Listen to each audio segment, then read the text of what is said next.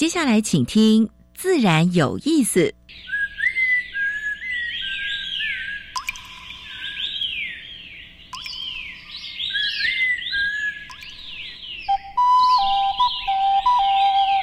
大自然是最能启发人心、最迷人的教室。透过鸟语、虫鸣，顺着山峰、水流，教给我们自然万物的盎然趣味与生命智慧。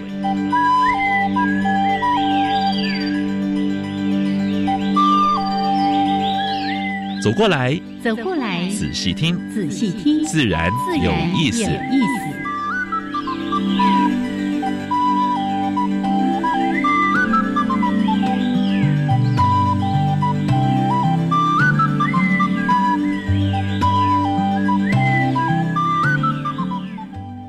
Hello，亲爱的听众朋友们，大家好，欢迎收听教育电台。自然有意思，我是杨平是，我是燕子，Hello，杨老师。嗯，几天的下雨让大家不方便，但是有一个好处，嗯，今年南北的地方大概不缺水哈，因为前阵子在南部下了相当大的雨，嗯把水库听说灌满了，差不多六六七成了啊，恭喜大家，恭喜大家。大概是比较不缺水，所以今年大概。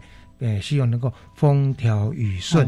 可是老师，你知道吗？我这几天都在看那个凤头苍鹰育雏直播，然后就一直看到那个鹰妈哦，在那边保护着它的宝宝，一直被雨淋啊。哦，那个是心疼嘞，那个是慈爱的画面。你看，他把那个包的紧紧的，对呀，抱紧。而且晚上我在看的时候，有蚊子又在叮它，它 呃本来是不动的，可是有蚊子来骚扰的时候，它稍微动一下，动一下。好。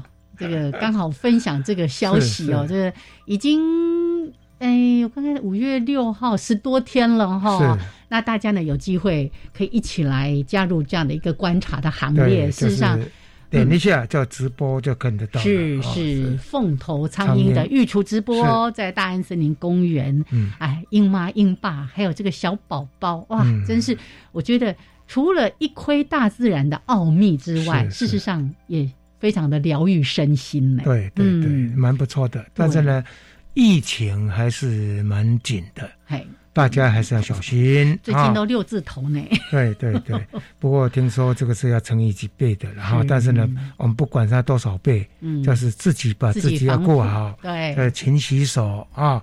回家的时候第一件事洗澡。哎哎，这杨老师呢，经常要提醒大家回家，尤其你家里面有这个婴幼儿啊，或者是年纪小的孩子，还有有长辈。回家先把自己清理干净，衣服换下来。事实上，那都是一个好的防防护的一个工作。对，好，希望大家呢，我们一起平安来度过这个疫情。是的，好，那么还是回来介绍一下今天节目一开始的两个小单元。第一个单元是自然大小事，分享过去一个礼拜全世界台湾发生过比较重要的生态、农业还有环保的事情。是，那今天的呃台湾 special。我们的原生植物的植物奖人之一啊，嗯，坤灿到现场来做现场跟燕子对话。哎哎，你等一下也可以讲话了，难得你最今天找到机会了哈，可以插几句。对，好，那主题时间呢？今天其实就是特别请坤灿来跟大家分享。先跟大家说抱歉，实在太晚注意到这个讯息了。是是。呃，这个特展呢，其实从四月份就开始，要一直展到五月二十二号。哇！目前在士林官邸好的这个哎什么新兰新兰亭新兰亭有一个秋海棠的特展，那大家可以把握这几天哈。哎，到周末假日还有吗？还有还还有有有有有那个坤灿有在点头了，赶快去看一看。听说有上百种的秋海棠，一百多种，有一百多种啊，蛮难得的哈，能够看到形形色色的这个这个秋海秋海棠。OK，那待会儿主题时间，我们好好的来聊，包括我们的哎台湾 special 原生植物的系列，也要为大家来介绍一种秋海棠。对，好，那我们就先进行第一个小单元——自然大小事。风声。雨声鸟鸣声声声入耳。大事小事自然事事事关心。自然大小事。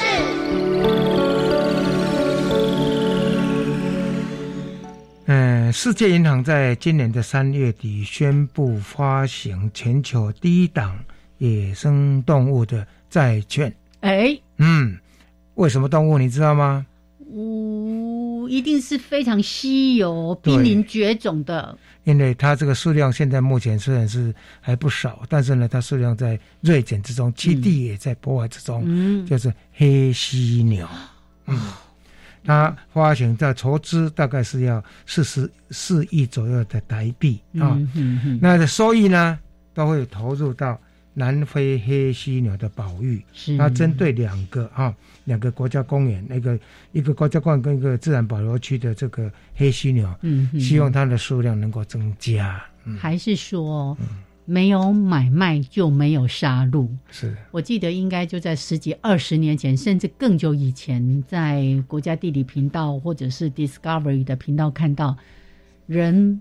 那些猎人为了要盗取他那个犀牛角，然后就从那鼻头这样子一路切起，然后你就看到那犀牛那个两个眼睛在那扎啊扎，然后一直流着血。嗯哦，你真的是让你觉得非常非常的不忍。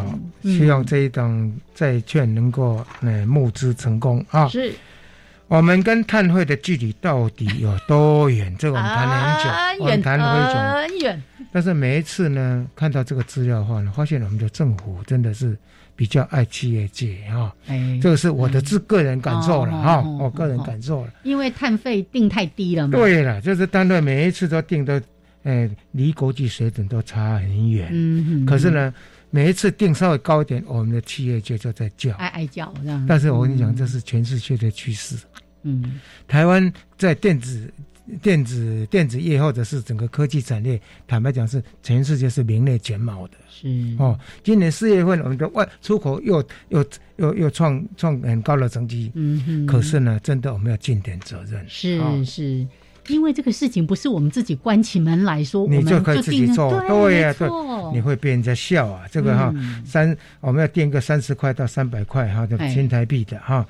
呃，世界银行是四十一千一百四十块到两千两百八十块。哇塞！那新加坡的话，二零一九就开始征收了。嗯，虽然它只征收，目前只征收一百零四块，但是呢，它二零二四年要征收到五百二十块。嗯，我们常常笑人家说新加坡比赛多啊，哈，但是呢，我们自己企业界真的要争气一点啊，人家都敢付出这么多，我们的企业界。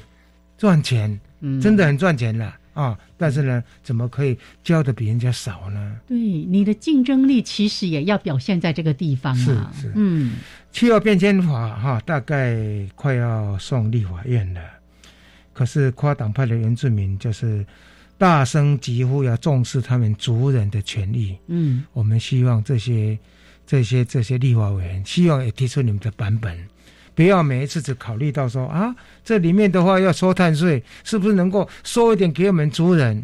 我想不是只有这样子而已的。你们有自己的版本，好不好？哦，一起讨论，然后把版本弄好一点，也照顾到你的族人，也照顾到整个气候变迁法。没错，嗯，把水找回来，哎，我想蛮好的哈。就是国家财政局把一些湿地。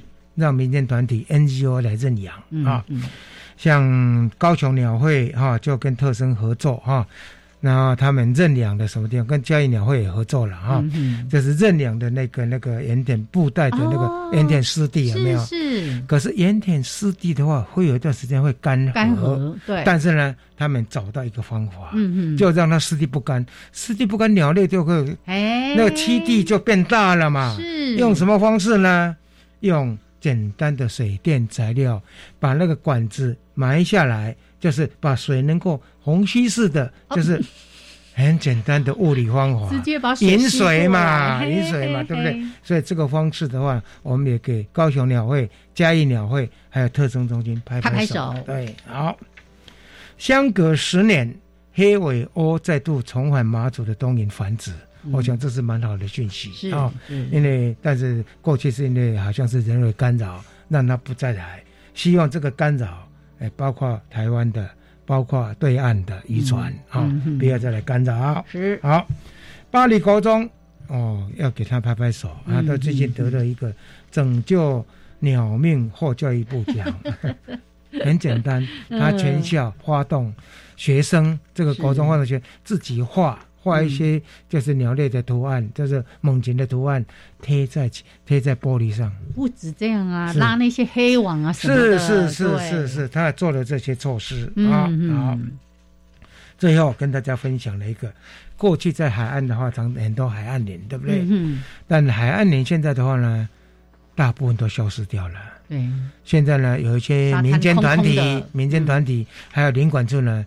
哎，看到了，说要把它种回来，把保安林种回来，不光是让海岸更漂亮，而且要防风防台的效果，是对不对？那景观也变好了，生物多样性，好多的这些生物会在这边栖息呀。好，嗯，这是今天的自然大小事。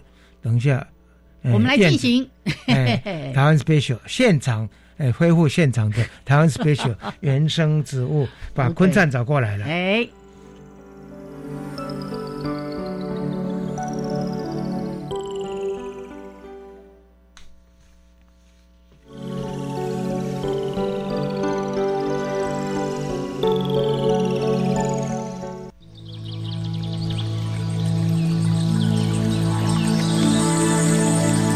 别的地方找不到。别的地方看不到，别的地方听不到。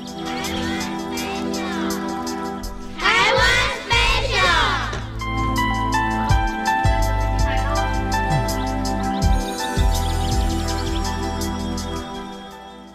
好，现在时间是上午的十一点十七分，欢迎朋友们继续加入教育电台。自然有意思，我三平四，我是燕子。嗯，现在燕子要跟坤战，哎，还要包括我来对谈。哎，我好久没有加入这个。是，今天我不能独占了，但是呢，先来欢迎我们溪流环境绿化基金会技术组的组长。陈坤灿组长，Hello，坤灿好，杨老师好，燕子姐好，各位听众朋友大家好。好，今天要介绍什么样的原生植物呢？刚刚跟我们主题有关哦，对不对？今天要讲秋海棠，所以今天介绍台湾原生种，可能是最容易见到的水鸭脚。水鸭脚，去爬山的时候，经常就在那个边坡，好多啊。对，所以是一个非常容易见到的台湾原生种的秋海棠。嗯，那从名字先开始了哈。那个顾名思义，跟它鸭子的脚，真的很像，真的很像。像我们植物名字啊，有什么呃鹅掌藤啊、鸭脚木啊，那水鸭脚，我觉得水鸭脚是最像的，最像，最像的，真的很像鸭掌掌。那个撑开的样子哈，那它是一个非常喜欢潮湿环境的一个植物，所以像我出没是在北部了哈，北部的这个焦山只要是潮湿一点的哈，就很容易看到是沿路边成群成丛这样子长满长满的哈。那现在正是开花期，正在开花，所以这个尤其是梅雨的时候哦，蓬勃生长，非常的旺盛。哎，很长的花期大概多长？哎，花期一直开到夏天都还有。对，它是一个开花期很长的植物。是是。那现在就是野生当然时候很 OK。那如果你要富裕，也都买得到。嗯，也这算是一个蛮代表性的东西哈。那在花市一样也可以买得到。花市一种的花市没有，那就我们在做富裕的时候，跟这些。有生产原生植物的苗圃来订购的话，都是买得到的哈，呃，算是有在生产的，但是还没有到园艺化，说到每家家户户都容易买，那个还还差一步啦哈，因为就是在个体上面的选拔，因为我们在野外看到，像我过年后有那个假期，我就到乌来的内洞，内洞哈，还有云仙乐园去看。就发现啊，整丛在这个路边的这个水鸭角，嗯，就可以有那种叶子是纯绿的，还有叶子是有银色斑纹的斑点的。那银色斑点有特别选拔出来，毕竟它的观赏性会比较好一点。那如果还能找到那种整个银银色斑点密密麻麻的话，我想这个一般人也都可以接受它是观赏的哈。这是叶子，那还有就是花。嗯，个体差异也会有花的大小。一般的高度能够长到多高？呃，水鸭角秋海棠哈，它大概整丛哈叶子顶起来的话，大概是三十公分到六十公分左右。因为它叶子不小，它是叶子会挺的哈。那如果说你种的地方慢慢驯化它，它也还是会矮矮一点啊，会比较贴一点。嗯，啊，湿度很高，它就高起来了。啊，所以三三十公分到五十。六十公分是会有的，哎，所以坤灿刚刚提到说，他其实是喜欢湿度比较大的环境。嗯那一般居家其实比较缺的就是湿度。哎，其实还好，就是你放在你的，比如说阳台好了哈，你阳台不要放花架上，是。你阳台放女儿墙下面，就很刚好，就对了，就会很刚好。是因为我们如果去爬焦山，你像说台北周围的盆地，是。大概你去爬焦山。很容易就会看到水鸭脚，而且经常就是成片成片的。鬼崩鬼崩。对，像这一种在过去在平地的地方有没有？在它还是比较靠山边，它靠山边，靠山边，因为山边像我们北部的山，那个东北季风来就常常都湿湿冷冷阴阴的，它就刚好是那个环境。那它的分布呢，在中南部有没有？在东部有没有？这个在台湾的话。中北部的话是非常普遍，非常普遍，尤其是北部，北部会很普遍。那南部就南部的种，不，其他的也是原生的秋海棠。我记得秋海棠一般在观赏的时候呢，它对叶子上面的斑点，然后就有的还蛮贵的啊。哎，对，所以这一种在台湾有没有人在选种？呃。业余的玩家有有好有有，他们就是选那个班很多的，班很多的就完全不会输外国的东西啦。是是，我们焦点拉回来，水压脚，杨老师已经直接跨越了待会儿要讲的秋海棠。好，其实呃，我我相信大部分的人都看过，只是你未必知道它叫做水压脚秋海棠。包括它的花的花型都很特别，对，然后花的颜色还会有一些变化，对不对？蛮漂亮的桃粉色哈，很讨喜哈。那花不算小，在台湾的秋海棠里面，它花算是大的哈，大的比较容易看到。那开花期又长，是。那我们观察它，如果说野外走过看到，还可以观察它，因为几乎秋海棠属这一属，嗯，全部都是雌雄异花。好，好，应该是应该是全部，几乎全部都是雌雄异花，所以可以很容易观察到雌花跟雄花不同的样子。这个对小朋友来讲也是很有意思的这个切入点。那还有我们登山的这些好朋友们都知道，这个水鸭脚秋艾糖是可以拿来吃看看、尝看看的东西。生生，那个以前我们它是尖的部分，是不是？呃，叶柄。叶柄、叶柄、叶叶柄跟茎都可以，啊，主要是叶柄啊，就是如果很大族群的状况，你摘一片吃，我觉得是 OK 啦。嗯啊，在嘴巴含看看，就是酸酸的。是，所以登山界的这个自然求生界的老前辈都把它说是哎野外野外的酸梅汤。好，提醒，如果你是在国家公园内，不要 东 touch，保护区也是一样啊。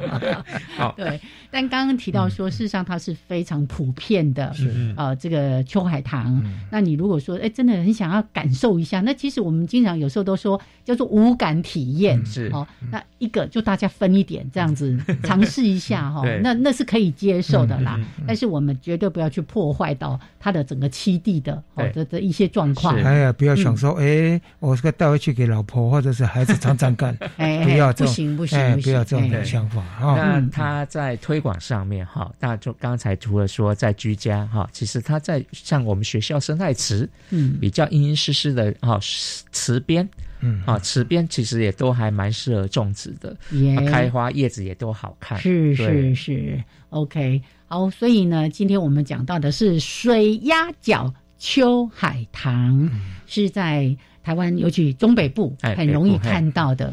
跟他啊，那个鸭掌，啊酱，鸭掌。花色再补充一下。哦，花花它是粉红色的哈，啊，它这个基本上四个花瓣。啊，啊，那两大两小，那雌雄异花在同一株上面，所以同时看得到公花母花，很有趣，而且那个花肥厚肥厚的感觉，水水嫩嫩，然后亮亮的这样子。爬山的话可以多注意一下，尤其这阵子。刚好正在开花。对，是 OK。好，那就先聊这边，稍微的休息一下。哎，已经快要二十五分了，我们待会儿继续要讲秋海棠。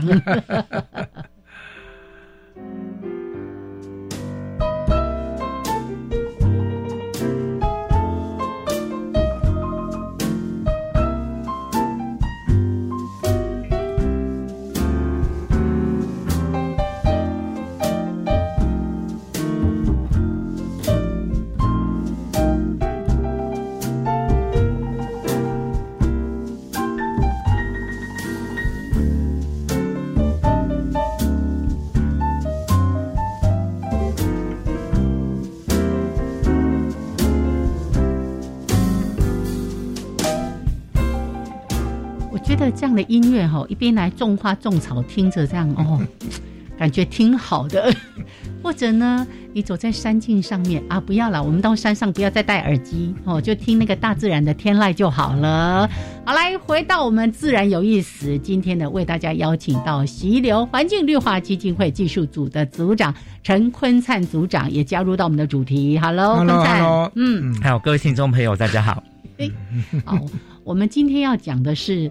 士林官邸的秋海棠展，但是呢，很多朋友可能不一定有机会去看，所以我们把它透过广播的方式也来介绍给大家。嗯，如果如果大家有兴趣的话呢，掌握到最后这个礼拜是，哎，五月二十二号。到礼拜天，到礼拜天刚好周末假日还可以去走一走，做好防护哈防疫的工作，然后去看花。好，我们还是请。坤灿帮我们稍微的介绍关于秋海棠。好，它是一个很有趣的科啊，秋海棠科。这个科只有两个属，是，那非常好闻的。其中一个属只有一个种，就原产夏威夷，叫夏威夷秋海棠。但是另外一个属呢，叫秋海棠属，它大概是分布中心是亚洲，还有美洲、非洲有一些。好啊，那个澳洲就没有了。嗯，整个大概是热带到亚热带的这些气候区，原生种有多少种？原生种就超过一千八百种。好，一千八百种，一个一个科里面两个属，但是数量悬殊差这么的多。为什么那个夏威夷的秋海棠夏威夷秋海棠就一个？因为就夏威夷岛的形成，它跟其他的陆地没有连接，所以。怎么样传播过去之后，独立的物种演化在那个岛发生？澳洲也没有，澳洲没有，没有，也没有啊。所以，所以是旧大陆，旧大旧大陆跟新大陆，对，好。然后这个数量上面还在不断的增加当中，因为这个是呃很容易因为地形气候的。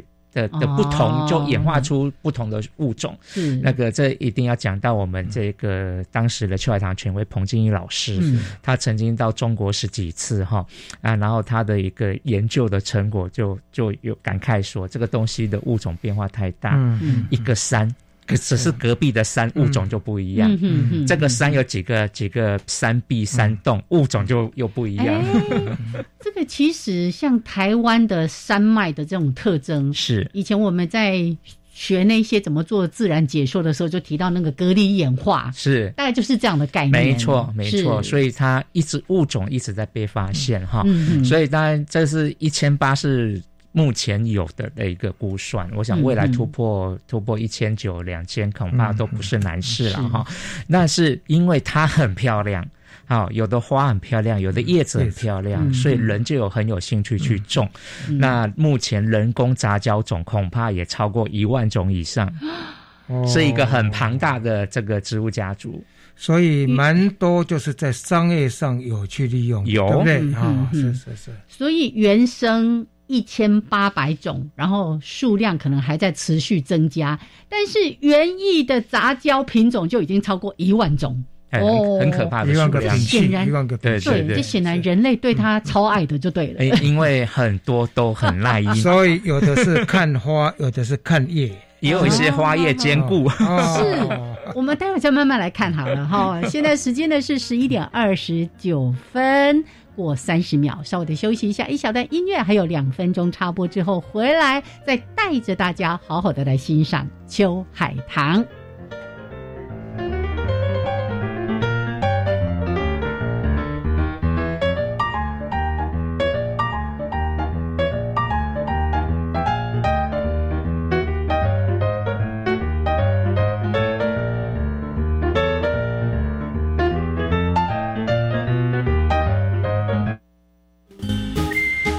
小船了解工序，大船掌握工法，团队分工就可以达到协调。他们开始造作的时候，其实充满期待的啊。期中考、期末考考完各有一周校定课程的一个学习。前面四天他都爬了很多树，最后一天的晚上我们才要去睡树上。想要孩子充满学习热情，培养带得走的能力，欢迎锁定教育广播电台，每周三下午五点二十分，五十二个户外教育好点子。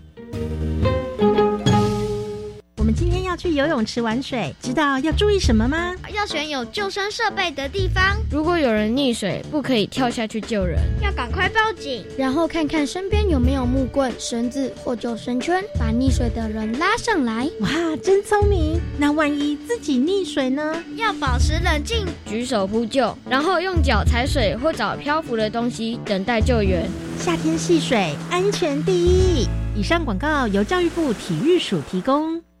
那个小美整天打混摸鱼，你看她又在下载盗版影片和音乐，还到处转贴图文呢。别气，像那样未经授权就随意下载分享别人的影音及图文档案，会侵犯到著作权哦。这么严重啊？嗯，那快去提醒她，触法行为不能做，一定要尊重智慧财产权。智慧局提醒您，禁止网络非法下载影音、图文及照片等著作，以免触法。以上广告由经济部智慧财产局提供。加外加外，阿玛波拉，扎根格玛西卡斯达斯，迪加古拉布古列列。大家好，我是来自台东的胡代明，这里是教育电台。那罗哇那咿呀那呀哦哎呀，那是你呀鲁玛的呀恩哦，朋友们就爱教育电台。好，现在时间上午的十一点三十二分，欢迎朋友们继续加入教育电台，自然有意思。我是平视，我是燕子。现在跟我们对谈的是，呃，陈坤灿，嗯，徐乐环境绿化基金会技术组的组长。哎，今天跟我们谈秋海棠展里面的秋海棠。对，那个展呢，要等大家自己进去看。是。那我们今天帮大家介绍秋海棠。刚刚说到一件很神奇的事情。秋海棠科有两个属，一个呢就是只有一种的夏威夷秋海棠吗？一种对。然后另外一个秋海棠属有一千八百种，演艺品种在增加中。园艺品种已经超过一万种。那刚才说可以观花，可以观叶，还有的品种兼顾。对，这这么这么神奇这种植物，我家里也种，你知道吗？哎，我种的是。法国秋海棠，人家送的，哎，结果呢，现在分株，哇，变成家里阳台最最最优势的，因为花也漂亮，叶子也漂亮。是我改天会带盆子去那边分一点，没有关系，我剪我剪下来让你 让你种。好，呃，秋海棠为什么会这么受欢迎？哈，呃，有一些原因在，一个是它容易变异。好，容易变异，就即使是同一种，可能会选出不同的叶子的纹路啊、颜色。再来就是它杂交相对来讲是容易的哦，甚至于很神奇的哦，原产在这个阿拉伯半岛尾端的。这个也门的索克特拉岛的秋海棠可以跟南美洲安第斯山的秋海棠杂交，这乱点对，这个在 这个在其他的生物界恐怕例子不多了，好，例子不多，竟然还杂交了起来，所以就是因为这样子，所以我们园园艺爱好者这些研究的这些人啊，就是尝试的，所以才育出这些千变万化的东西，观花的秋海棠、观叶的秋海棠都有。那还有一点就是。它还蛮适合人为的环境种植，是。因为很多秋海棠它是森林。长在森林底层，它有一些耐阴性。啊，耐阴性就刚好是等于是居家空间的这些窗台啊、阳台啊，所以在室内栽培来讲相对简单，甚至于有些是耐阴到你点电灯都可以正常生长。嗯，所以现在有一些玩家他们怎么玩哈？嗯，他们在室内哈，嗯，呃，用层架、层架自自己简单 DIY 这些灯具夹上去就好了。嗯，然后把秋海棠种在收纳箱里面。水族箱、收纳箱，提供它一个高湿度环境，所以玩家蛮多的哦，很多很多，像那个生态缸这样子，类似，但是玻璃缸比较贵，收纳箱比较便宜。哦，就可以一个箱可能就种了好多种。一般他们在做观叶的时候呢，他是用什么标准来说来来说 啊？这个这个是 很税，还是说这个价格会很高？哎，对不对？通常来讲就是流通性。如果说一个它好繁殖，因为观叶的秋海棠有蛮多是用叶片就可以种，就可以繁殖扦插啊，容易扦插，然后数量就会多，玩家流通就会普及化。是，那目前有一些这些我们园艺的专业苗圃，嗯，也开始注意到这一块，也大量的去生产，就变成大家都比较。可以接受的价格，所以推广开来是还蛮快的。是，对，因为蛮容易种植嘛，哈。是是，因为我之前在找这个秋海棠展的一些资料的时候，哇，看到好多那些秋海棠，真的就是同样一个秋海棠，我们觉得应该看起来很像啊，可是呢，真的是南辕北北辙，对，什么样子都有，什么颜色都有。对我举个例子，当然我们这次展出。因为有受限于经费，不一定可以收集到那么多奇怪的。我举例哈，秋海棠有叶子长得像鹅掌藤，长得像木棉花的长叶型的秋海棠，对，然后也有那种裂叶裂的很细，像蕨叶，好像蕨的叶子的秋海棠，羽状这样子吗？对，还有像三叔叶，三叔叶秋海棠，很多很奇怪的东西，让你就是看到它。你直觉你不会觉得它是秋海棠科的东西，但是开花就会恍然大悟，因为毕竟同一科的植物开花的基本结构是一样的。嗯，所以花赏花的部分有没有什么比较不一样、特异的？有有呀，像我们这次展出最多的是丽格秋海棠，它就是欧洲人去做杂交的哈。那它就是刚才讲索科特拉岛的秋海棠跟安第斯安第斯的秋海棠杂交。那这个秋海棠有什么特性哈？改良到花朵。像玫瑰花。哦，重瓣的，然后又很会开，花色就是鲜艳的很鲜艳哈，那个颜色很均匀呐。是，那整个在台湾的话，是从秋冬季开始上市，一直到现在都还在都还在开花当中，所以它观赏期在台湾的凉季是表现的很好。我我自己的经验就是，我家里在阳台上那个法国秋海棠哈，它的花期真的很长。花穗又大，嗯，那叶子哦，叶子是蛮漂亮的。是不是秋海棠普遍有这种花期长的这个特色？其实看种类，但是刚才杨老师说了，法国秋海棠这一类，我们原意上叫做竹茎秋海棠，它跟别的不太一样，就是它有很明显的直立的茎。对对对，那像竹节一样，甜甜的，甜对，所以有人叫竹节秋海棠，哈，或是叫木立秋海棠，都有人叫。这一类秋海棠几乎全年开啊。几乎全年开花，而且开花一串，它的这个花序可能有上百朵花，是非常漂亮。嗯，但是也有秋海棠是类似从根出叶，然后就直接一根花出来的，对，也有，也有根花，也有。因为我们有看到很多就是只有它的叶柄啊，像那个就没有那么明显的茎的这个特征。对，因为它可以按照它的这个生长形态，有分球根秋海棠、根茎秋海棠、直立茎秋海棠等等，就园艺上分类是非常多。头昏了，头昏。不过有机会哈，掌握最后这个礼拜哈，就到那个四林四林官邸啊，新南亭新南亭展区。那我们展出的，我们很努力的去收集一百种，嗯，一百种秋海棠，所以有观花有观叶的。是那因为我们常常去做这个维护管理哈，就发现好多。这个朋友去看哈，呃，有玩家，有一般的市民朋友，很多都压抑说 啊，秋海棠有这么多种，大开眼界。对，刚刚有听到我们有说一千八百种的原生种嘛？对，哦，当然这一千八百种不是指台湾哦，台湾原生种应该也有一些，台湾有十八种，十八种啊。这次的展览里面有没有？有三个，有三个，有水鸭脚秋海棠、蓝雨秋海棠、溪头秋海棠。哦，还有。溪头秋海棠啊，都是用地名的。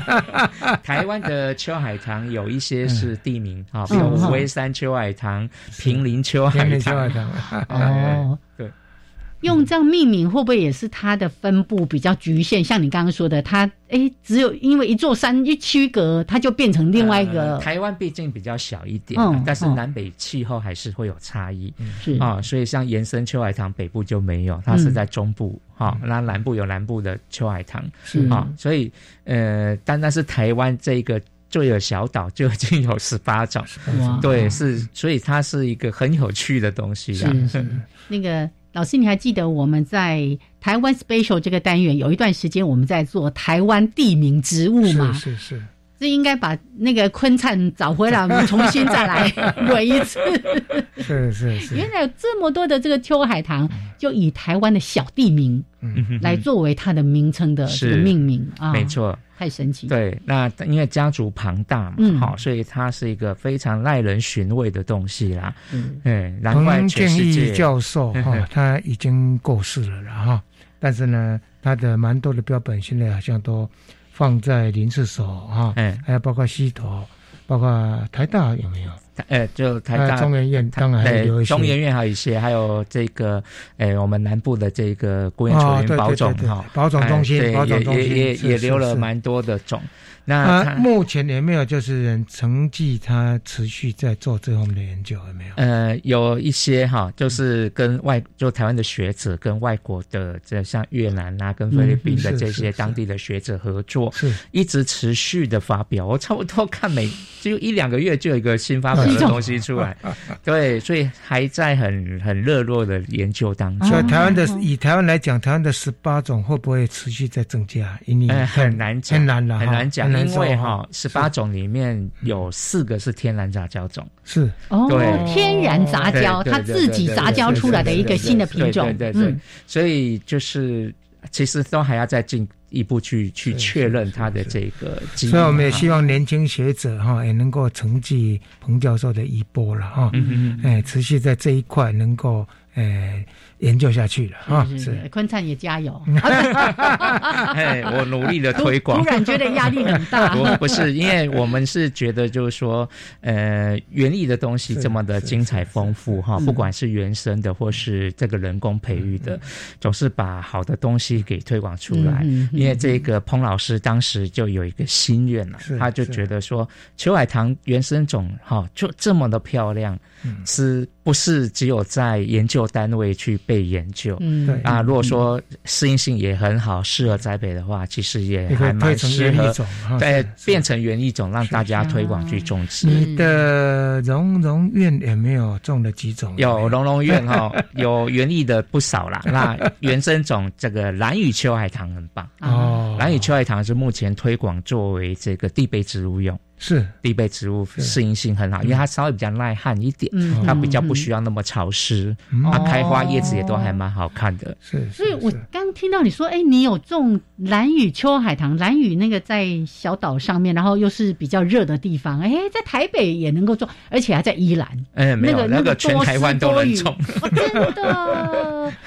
所以它是一个适应力很强的植物哦，然后加上你刚才有提到说它的变异性高，然后又容易杂交。你看，你说台湾就有四种是天然杂交所形成的一个，哎，它所以它算特有种吗？呃，特有种，台湾台湾的。对杂交还是算特有种啊？对，台湾的这十八种里面是十四种是台湾特有种。哇哦，十四种是台湾特有种，对对对对，这样特有种比例很高呢，蛮高的。OK，来，我们待会儿继续聊。现在时间是十一点四十三分，一样的来听一段这个非常轻松的音乐之后，继续回来，我们再来聊聊关于秋海棠，也带着大家再来看看我们的秋海棠特展。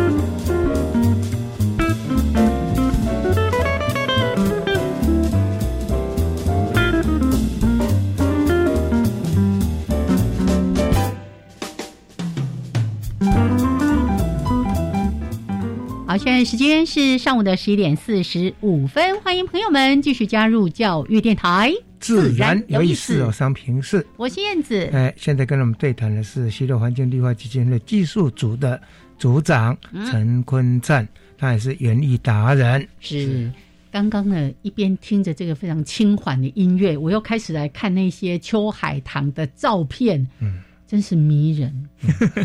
哦，那个。斑点的颜色啦，花朵啦，掌握到最后几天，赶快去跑一趟了哈，到新兰亭去欣赏一下哈。嗯，因为蛮难得的，能够一百多种在这个地方展览，对不对？啊。坤灿，好，刚才跟他们透了一个讯息，说为什么会办这个展览？是啊，这个其实有一段秘辛嘛，哈，有一点故事了哈，就是这个，诶，去年，诶，彭老师的，诶，师母哈，夫人哈，来跟我聊了一下哈，就是说，彭老师其实是有个心愿的哈，就是收集了那么多秋海棠，知道秋海棠的美。他一直想把这个美哈，不是只有在这个温室实验室的单位这样去研究，实际上是可以把它推广开来哈。嗯，那我就觉得说这个是一个很棒的事情，所以我们争取到这个台北市政府公园处的这个计划哈，我们来协助规划。诶，一年里面有四档展览，那就在今年的这个春季的档期，我就规划了这个秋海棠展。嗯啊，那朋友问我说，为什么这个时候，在这个时候，说季节刚好就是了。哦，观花的还在，它观叶的正漂亮。嗯啊，那就很多朋友的帮忙哈，哎，包括园艺业者协助收集品种，嗯。啊，很多这个趣味玩家也全省跑透透，去去收集这些适合的品种来共襄盛举，才。有可以说一个小小的展览可以展出到一百种。哇！但这些借展的还有包括购买到的借展的，当然就还回原来是。原来的玩家了哈。啊！有没有说好好好不容易把这一百多种都收集起来啊？这个展览马上结束，结束之后这些何去何从。啊？这个有很好的归属，因为台北市政府公园路灯工程管理处哈，那它还有一个这个。展览的地方叫做这个台北典藏植物园，我们之前有介绍，那里面就有一个就是秋海棠区。哦，所以就内部协调，因为都是公园处所这个掌管的地方，所以我们策展之后东西呢，适当那边栽培的就全部会搬过去，嗯，也丰富那边的展场，也让这个植物可以延续下去。哦，好，这样说我就觉得比较放心了，不然呢，只剩下这个礼拜，万一大家来不及看，就看不到。可以到台北典藏植物园。继续看，就在花博等他们一下，等他们种一下，到时候一定就是因为那边是有空调的环境，是是。可以让这些秋海棠继续表现下去。是是，因为就会有湿度、温度什么的控制，对。它其实可以长得更好，会更好，蛮难得的哈。就是从这边移展过去之后呢，在那边能够持续，希望能够持续活下来了。是。好，那我们还是回来再请。虽然那个美哦，有时候你很难用口语去形容，但是呢，昆灿就有这个能力，好，本事超高。我们来讲一下它的叶子哈，因为秋海棠除了花美之外，它的叶子真的。无奇不有哈，有各种的这个纹路、色彩，它的皱皱巴巴的，或是说很平顺的质感哈，都有，形状也有。那像我们很有兴趣的人，我们就会觉得很好玩。大自然，大自然怎么样把一个物种可以可以因为适应环境，或是说演化的关系，去变成各式各样的这样子？尤其是很多秋海棠。叶子上面有银色的纹路或是斑点，为什么会银色纹路状态？就是一般人喜欢，为什么会这样？呃，等于就是一个绿叶上面有些花花的东西哈，会会会吸引人，然后。就刚好也是台湾的学者，我们中心大学的许秋龙老师哈，他就带领团队去研究说这些银色的斑纹是怎么形成的，这也都发表论文啊，是就是观察到这个就是叶肉组织里面不同层的这个细胞结构呢，中间有缝隙。光线进去之后，在这个缝隙产生折射，耶，折射出来，眼睛看到就是有那个银色斑驳。啊，眼睛看起来像金属光，所以这种就是特征都很稳定咯。对，稳定哈。那园艺杂交当然或是。原生种，像台湾水鸭脚也有这样银色斑纹，嗯，所以知道它的形成原因，然后再来进一步研究，就发现哈，尤其是森林底层很多秋海棠都有一些花纹，嗯，天生形成的花纹，那就研究结果，这些花纹其实是有助于光合作用的合成效率，因为森林底层是弱光环境，是是。啊。反而比这些绿叶的部分，它的这个光的这个诶光合作用反应会更好，所以蛮不错的。学者专家也会针对这些比较特异的地方进行一些 paper 的研究啊。所以昆灿刚刚在提到说，这些银银白色的斑点，而有助于它去吸收阳光。对，你看大自然不会做无聊的事情，你知道吗？你会觉得说，阿姨她干嘛要长成这样？她。干嘛长成这样？都是背后有它的原因在的。这是整全片比较大片的银色。那像刚才还有那种小细点的圆点。对。那老师徐老师他有相关研究，就是有些类似的植物科别也有这种小小圆点、小银色斑点，只有发现其实是会有抗这个。虫害的抗虫 抗虫害的机能在，就是可能是欺敌或是干嘛，这个还要再进一步研究。就是对被虫食害的几率会比较少。花上面会不会出现哪些昆虫？就是在野外的访花的这个秋海棠，主要是蜂跟这个食虫蟒。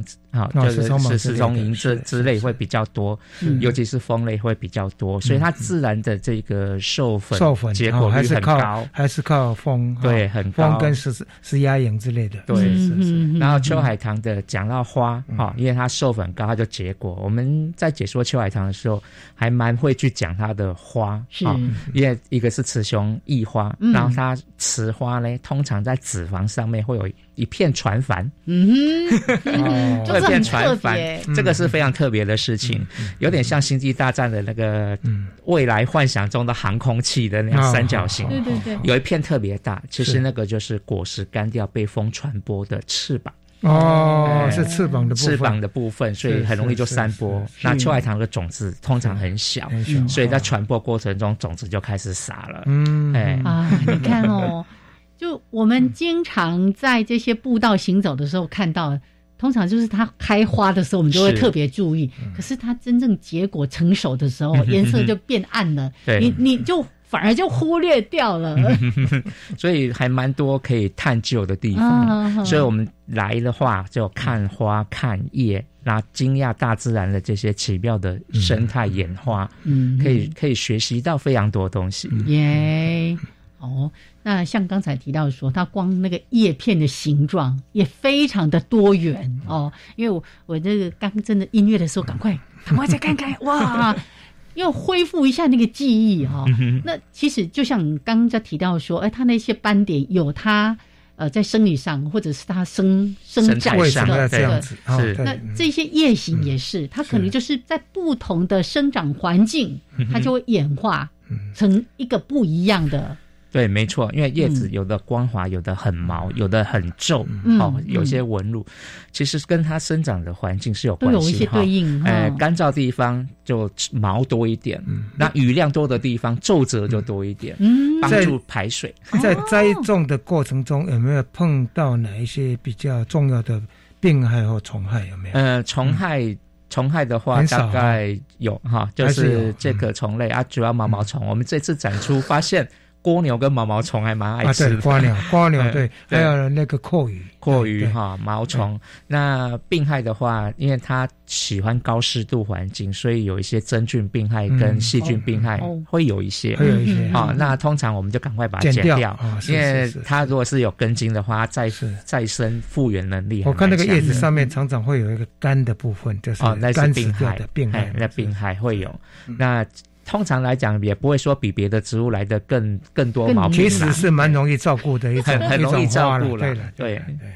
好，来剩下最后几分钟，如果大家有机会去看这个展的话，你会特别提醒大家不要错过哪些，不要错过哪些，不要错过，哎，一百种都不要错过。我们都有写名牌，我们都有写名牌哈，而且这个名牌，哎，我们大概写的很清楚，原生种跟这个原艺种，我们写法当然是不一样哈。你就看那个，如果那些 A B C D 是斜体字。那它就原种，它是原种。它如果是正写，而且旁边有引号，那它就是原艺种。啊，我们是做的还蛮蛮周到的。那特别的，大家看花的，大家一定会对着花猛拍。可是叶子的话，有几个那个叶子上面可能有三五个颜色。哦哦，那个叶子的颜色分布是非常让人家 surprise，非常惊喜的。嗯，像有个叫烟火。烟火，哦，那大家去，大概大家都会去关注到去拍那一个，很像烟火，呃，那个好像夜夜空中的那种 大放异彩的感觉。难怪蛮多的植物玩家哈，嗯，蛮着迷这种叶子上面的这些变化。对，是。还有一个叫蜗牛，蜗牛，它的叶子是。旋螺旋螺旋状的，像蜗牛的蜗牛壳的那样子的感觉，那个也很引人入胜。是是是是，蜗牛壳是这个吗？是的，开始在马上扫到了。对，所以你就是看到说，哎，一个植物把自己发展成这么多样态，样态对。这是是一个神奇的世界，是是，嗯，所以也难怪呢，植物玩家这么喜欢这些观叶的。你一般讲说观叶的部分呢，有什么了不起？没有想到，光一个秋海棠里面的变化这么大，对不对？那它的大小、哈形状、质感、颜色、造型都有各。胜出的地方。这次展览里面有没有说哪一个叶子特别大的？哪一个品系？呃，有一个杂交种叫加勒比海海盗。加勒比海盗，它 的叶子我们展览的，它的叶子已经差不多 A 四那么大了。哦，这么大的啊啊啊！可以多大？可以做最大的那个？它应该还可以再大一倍了。哦，那环境关系，那世界上最大的秋海棠哈。那个叶子恐怕是可以达到我们现在这个桌上的这个，嗯，阻隔阻隔板、防疫板。哦，可以这么大，这个可能是已经是 A 二 A 二。A 二那么大，对对，大家知道 A 二有多大啊？对，A 二那么大没有问题，哎，所以真的秋海棠这个世界是太奇妙了，是。有极小有极大的，对对，因为你看，像我们刚刚在单元里面讲的，呃，水鸭脚秋海棠，那叶片其实。是顶多手掌，手掌。比手掌还小一点嘛，对不对？哦，还可以长到这么大的一个叶片，然后花朵。花朵可能就没有大到那种程度了吧？那个球根秋海棠花朵最大直径三十公分，但是我们展览没有哈，因为季节过了。台湾目前栽培生产的大概花朵的直径十公分有，十公分。哦，那是外国比赛展览的可以达到三十公分，三十公分，三十公分的一朵花朵，这也大的有点夸张。是的，哦，不过花穗了，有的花穗是还蛮长的哈。是。花絮会很，一个花絮可能上百朵花都有，这样子的秋海棠也有。是是是是是，这个听一听就觉得应该要安排这样的行程，因为很多刚才在说的，它的纹路、它的斑点、花色，或者是叶形、花的这个变化的等等的，其实很难透过广播的方式来说给大家听。对，但是大家可以去看。掌握，呃，五月二十二号之前在士林官邸的新兰亭，然后之后就会到，哎，台北典藏植物园。但是要等你们一段时间，要等公园处一段时间，把它再布置好。不过你如果喜欢的话呢，也可以在自家里面自己在花市可以买到蛮多品种的秋海棠，或者种不同种类的秋海棠，在家试种看看。是，像我自己就有种了啊，所以觉得蛮好的，因为连花掉在掉在阳台上那个那个上面都觉得还蛮漂亮的。是。好，落英缤纷。好，那刚才呢说到的台北典藏植物园，也是喜爱植物的朋友们有机会可以，因为它是经常性就是开放的，只有礼拜一休馆，其他都开放的一个地方。是 OK，好，今天呢非常的谢谢坤灿跟我们分享了秋海棠，还有这个秋海棠的特展。好，谢谢哦，我们下礼拜见喽。谢谢，拜拜，拜拜，谢谢坤灿。